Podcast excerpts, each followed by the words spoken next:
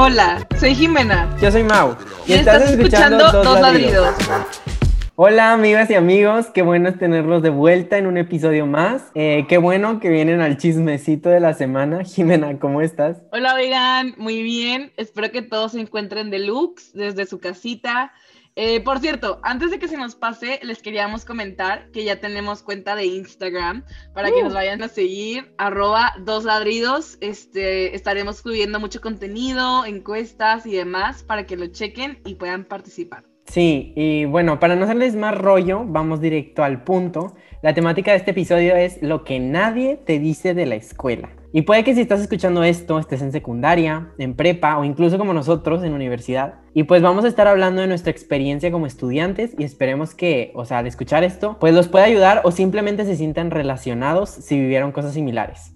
Para empezar a ladrar este bello miércoles, creemos que es necesario mencionar como el Big Elephant in the Room. Vas a cambiar. Y punto. Es literalmente parte de crecer. Y la neta, si yo fuera la misma persona que era en sexto, lloro. No sé si les haya pasado que ven fotos de cuando tenían 14 o 13 años y te das cuenta que, o sea, neta te veías mal. Te ves y dices, qué feo. Pero, o sea, es normal. Si no nos diera problema nuestro yo de antes y te siguieras vistiendo igual y posando igual, viendo igual, actuando igual, ¿dónde estuvo el crecimiento? En el momento tú te sientes aquí la última coca del desierto con tu filtro de perrito y la dog face, pero te lo prometo que en unos años cuando veas esta foto vas a decir, quién es esa persona y qué estaba haciendo. Literal. Y siento que más ahora que es más común que ahora los niños tengan redes sociales desde muy pequeños y no vamos a entrar en temas de seguridad y privacidad, pero date cuenta que te estás mostrando desde una edad muy vulnerable donde te sigues desarrollando tanto físicamente y como persona y es de ley que vas a cambiar. Sí, neta, bendita pubertad. Em, y hablando de cambios, te tenemos que romper la burbujita y decirte que por más feo que suene, la gente con la que te llevas ahorita probablemente no va a ser la misma en un año. Sí, y por lo mismo que todo el mundo está cambiando, todo el mundo va creciendo en diferentes rumbos y simplemente pues se dejan eh, de ser compatibles. No necesariamente tiene que pasar algún drama o pelea, pero pues sí pasará. Pero simplemente te dejas de llevar con muchas personas y eso no es malo. Ajá, y pues obviamente es triste pensar que no te vas a llevar con los amigos que conoces desde kinder. Pero cuando estás en el momento, te das cuenta que es lo que tenía que pasar y que pueden estar felices de lo que vivieron dentro de su amistad y agradecer todo lo que les dejó esa persona y crecer tú en el rumbo que a ti te lleva la vida y ellos en el suyo. Y con esto que vamos hablando de que perder amigos es difícil, hacer amigos también lo es. Porque yo recuerdo perfectamente llegar el primer día de clases de prepa y claro, estar feliz por la nueva etapa y claro que llegué con algunos amigos de secundaria, pero al entrar a un salón nuevo, en una escuela nueva y ver pura gente nueva, me sentía solo. Sí, a mí me pasó que en primer semestre de prepa no tenía ni libres, ni clases, literal nada con ninguno de mis amigos.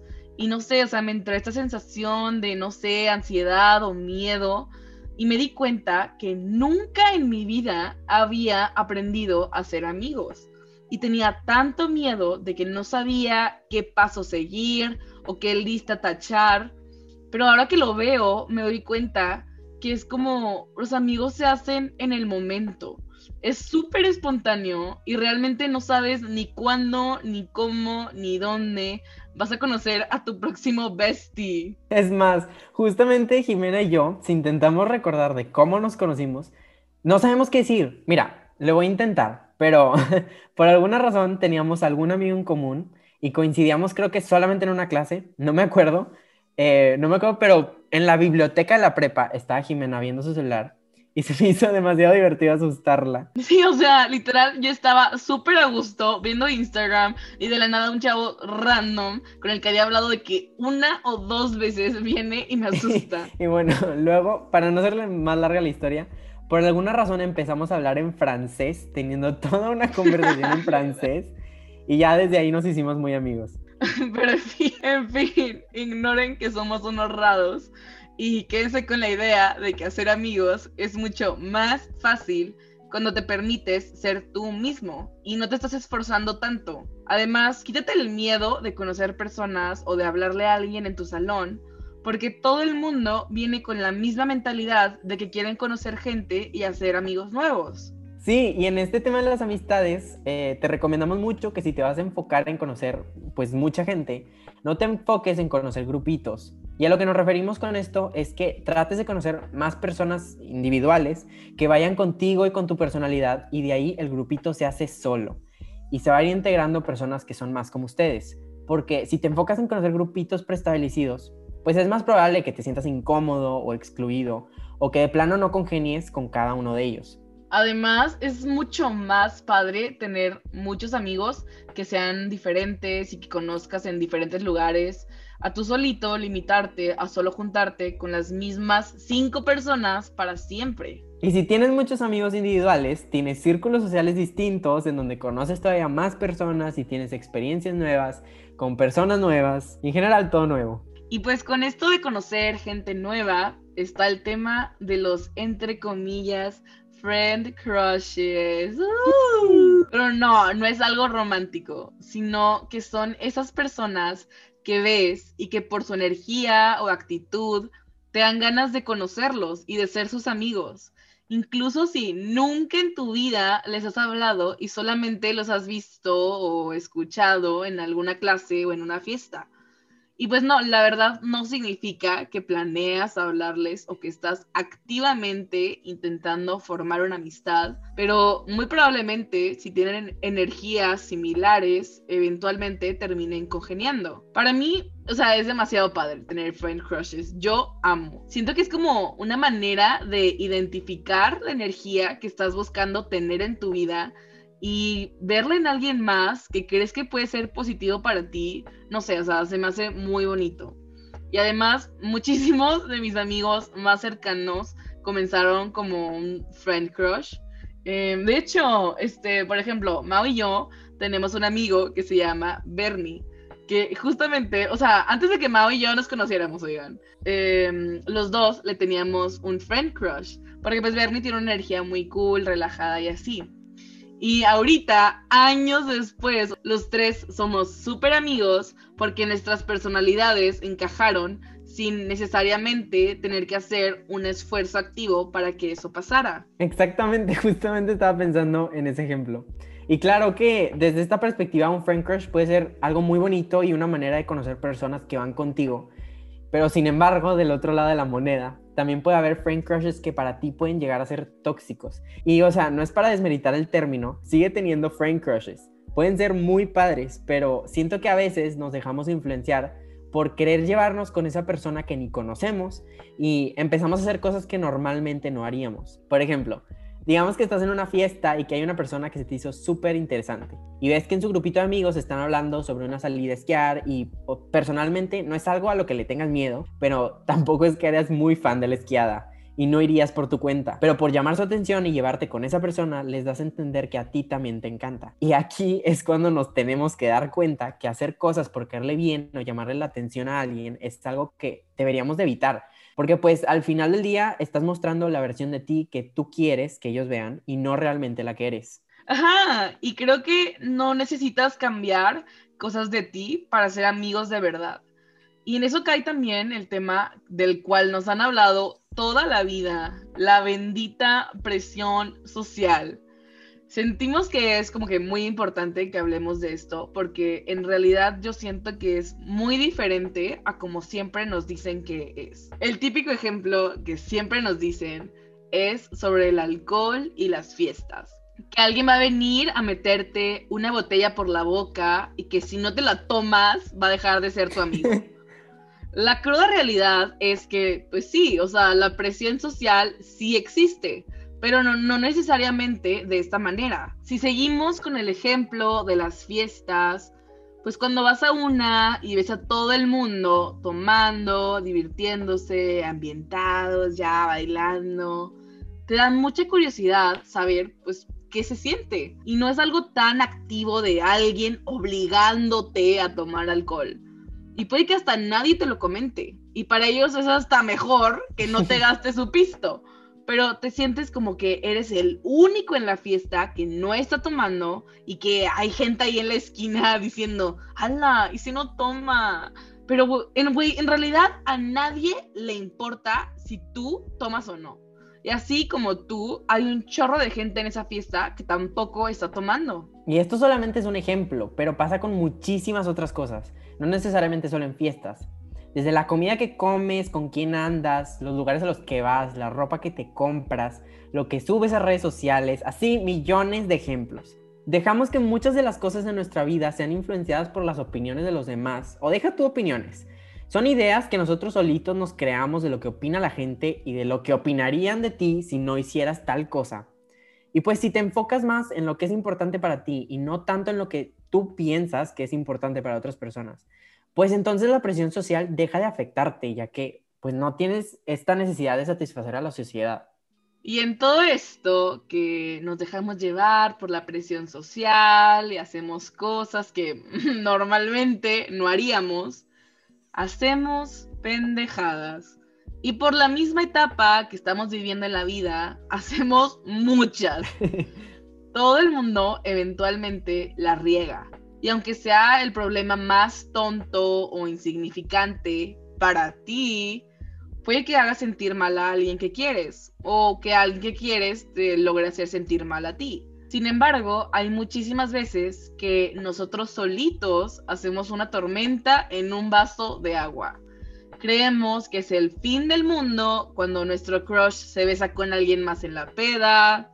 O cuando alguien hace un plan espontáneo al que no fuiste invitado cuando no te contaron algo y te enteraste por alguien más. O también cuando tu amigo se sordea de trabajar en el proyecto de la escuela. Hay muchos ejemplos. Muchas situaciones que realmente, si lo piensas a largo plazo, pues no deberían tener tanta importancia. Muchas amistades se terminan por malentendidos o cosas que pasaron que realmente, pues por sí solas, no terminarían una amistad. Pero cuando no sabemos cuáles son nuestras prioridades, dejamos que cosas pequeñas impacten nuestro humor y nuestra vida. Digo, tampoco queremos que se queden con amistades tóxicas por pensar que estos son problemas insignificantes, pero también tenemos que aprender a diferenciar cuando una persona es tóxica o nos hace mal convivir con ella y cuando hizo una pendejada. Depende mucho de la situación y también si es algo que estás dispuesto a perdonar o no, pero no dejes que tus sentimientos manejen la problemática, porque puede que ahora tú hagas una estupidez entonces, pues maneja tú a tus sentimientos. Y con esto mismo de que hablamos de quién hizo qué, quién la regó, quién no, hay algo que tenemos que dejar claro. No eres el centro del universo. y no lo decimos de mala manera. Lo que queremos decir con esto es que nadie se acuerda que tú en quinto de primaria te equivocaste cuando diste la respuesta incorrecta después de levantar la mano te vas a encontrar en muchas situaciones en donde tú piensas que todo el mundo está pensando algo de ti por algo que hiciste o dijiste, pero todos están en tu misma posición. Nadie está pensando en ti porque todos están muy ocupados pensando en ellos mismos. O sea, ponte a pensar. ¿Recuerdas la última vez que alguien hizo algo vergonzoso enfrente de ti? A menos de que haya pasado hace dos horas, haya sido algo muy impactante o que le haya ocurrido a tu mejor amigo, lo más probable es que no.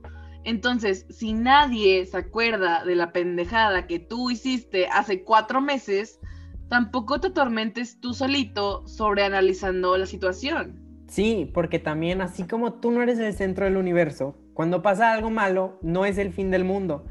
Puede que a veces no te haya ido como esperabas con alguna calificación y si te pones a pensar esto no va a parar hasta que te gradúes, pero tienes que aprender que ese 60 a largo plazo no define nada. En el momento, pues sí, puede que sea muy preocupante que no te esté yendo como te habías planteado al principio del semestre, pero al final del día estas calificaciones no definen ni qué tan inteligente eres ni qué también te va a ir en la vida. Y te lo dicen dos estudiantes con beca que dependen de buenas calificaciones. O sea, no se trata de que ya no te esfuerces en la escuela. sino que cuando te saques un 70 y no un 95, no reduzcas todo lo que has hecho y logrado a simplemente eso. Además, cuando tengas 30 años y estés viviendo en tu propio departamento y trabajando por tu cuenta, no te vas a acordar de cuando en segundo de prepa sacaste un 70 en tu examen de física. Así también, los problemas que tienes ahorita en un futuro no van a ser más que recuerdos que quedaron grabados como experiencias. Esto, en lo que estás batallando ahorita, no va a ser un problema después, así que no te preocupes de más. Todo se soluciona eventualmente. Todas las experiencias, sean buenas o malas, nos sirven de algo. A crecer, a darnos cuenta de qué nos gusta o lo que no nos gusta, en mil cosas.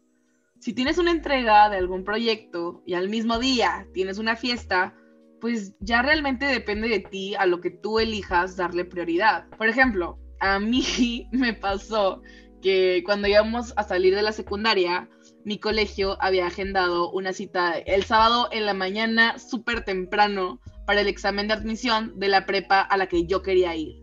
Y esta prepa era mi prepa de ensueño, yo juraba que iba a ir ahí, que iba a estudiar la universidad y todo. Pero el viernes, antes del examen, había un 15, súper y cotizado. Creo que iban a llevar, no sé, a Rake o a Divicio, una cosa así. Y yo, en modo fan, estaba de que tengo que ir, punto. Entonces, en fin, fui al 15, me la pasé con madre, pero al día siguiente, por haberme desvelado, pues no me levanté al examen. Que si me arrepentí, pues claro, que si debía haber estudiado, pues también. Pero yo estaba aquí lamentándome que para qué iba, que por qué no estudié, que por qué no alcancé a levantarme, mil cosas. Pero eso no cambió que el examen ya había pasado y yo no lo había tomado. O sea, el examen vacío. Yo dormidísima. Oportunidad perdida, güey. O sea, pero al final del día terminé yendo a otra prepa que cambió totalmente mi manera de pensar, de estudiar, de hacer amigos, hasta cambió la carrera que quería estudiar. Y mi punto es que no te sirve de nada estarte lamentando si tomas una decisión que en el momento parece incorrecta, porque al final del día tomar esa, entre comillas, decisión incorrecta te ayudó a darte cuenta de cuál es tu prioridad, para no volver a cometer el mismo error, porque, o sea, pregúntame, ¿para cuántos exámenes me he quedado dormida desde ahí? Ninguno. Y a mí me pasó algo súper parecido y justamente para un examen.